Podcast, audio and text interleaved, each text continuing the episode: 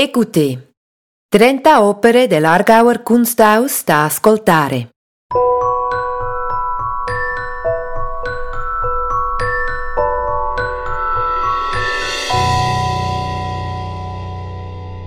Come forse sapete, l'Argauer Kunsthaus vanta una straordinaria collezione di arte svizzera.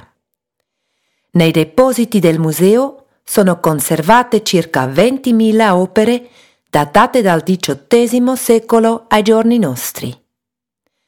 A scadenze regolari, le opere sono presentate al pubblico nell'ambito dell'attività espositiva del museo. Ogni opera si distingue per una propria biografia. La collezione online del museo propone queste storie attraverso schede descrittive. L'attività espositiva del museo nel 2022 è incentrata proprio su questa collezione. Per l'occasione abbiamo scelto 30 opere che tramite questo podcast sono fruibili anche come racconti audio. Mentre ascoltate il podcast, state forse guardando l'immagine digitale dell'opera o vi trovate addirittura di fronte all'opera originale. O semplicemente chiudete gli occhi e immaginate l'opera a vostro piacimento. Vi auguriamo un piacevole ascolto e una stimolante scoperta della collezione dell'Argauer Kunsthaus.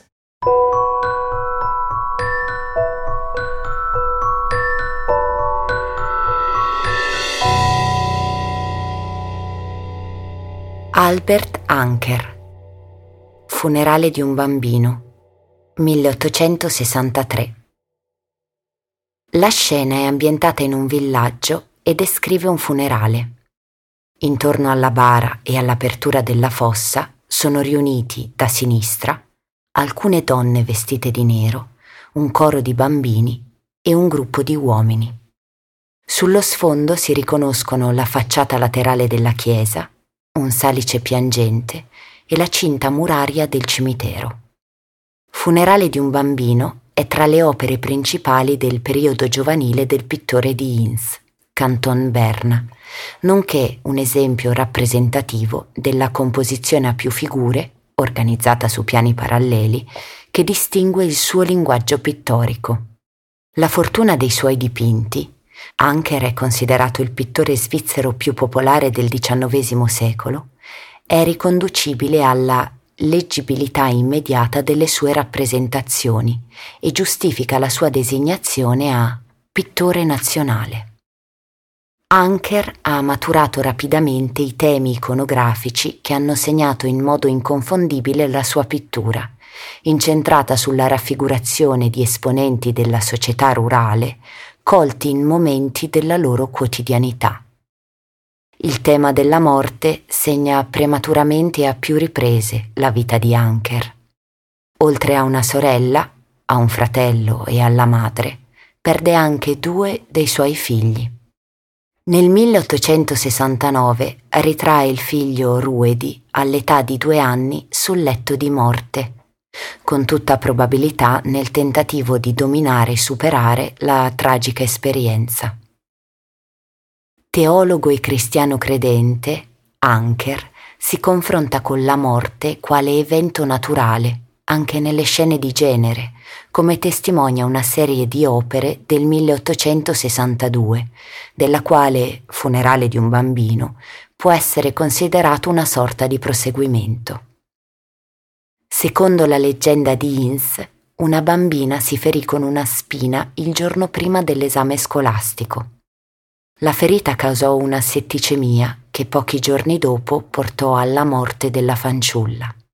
Nella collezione del Kunstmuseum di Berna si trova il dipinto La piccola amica, che raffigura la bambina defunta sul suo letto di morte, circondata da familiari e amici.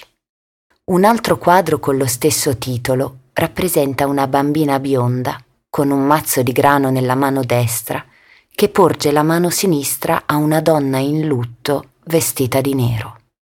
Funerale di un bambino illustra, alla maniera di un documento storico, il proseguimento di questa vicenda. Sul piano formale il dipinto è chiaramente ispirato al Funerale a Ornon di Gustave Courbet. In entrambe le opere i partecipanti sono riuniti in modo simile intorno alla tomba. Il quadro di Anker, tuttavia, è più vicino alla pittura francese di genere della restaurazione della monarchia di luglio che al dipinto rivoluzionario di Courbet. Nonostante sia ben informato sulle correnti artistiche d'avanguardia, al suo quadro mancano le dimensioni del dipinto di storia, il realismo immediato e la modernità del pittore francese. Courbet si lascia alle spalle il quadro di genere e nella sua composizione di gruppo raffigura gli abitanti del suo villaggio natale di Ornon in abbigliamento cittadino, ovvero partecipi a pieno titolo alla vita politica. Le radici di Anker affondano nella tradizione di genere tardo-romantica, basata su due principi di fondo.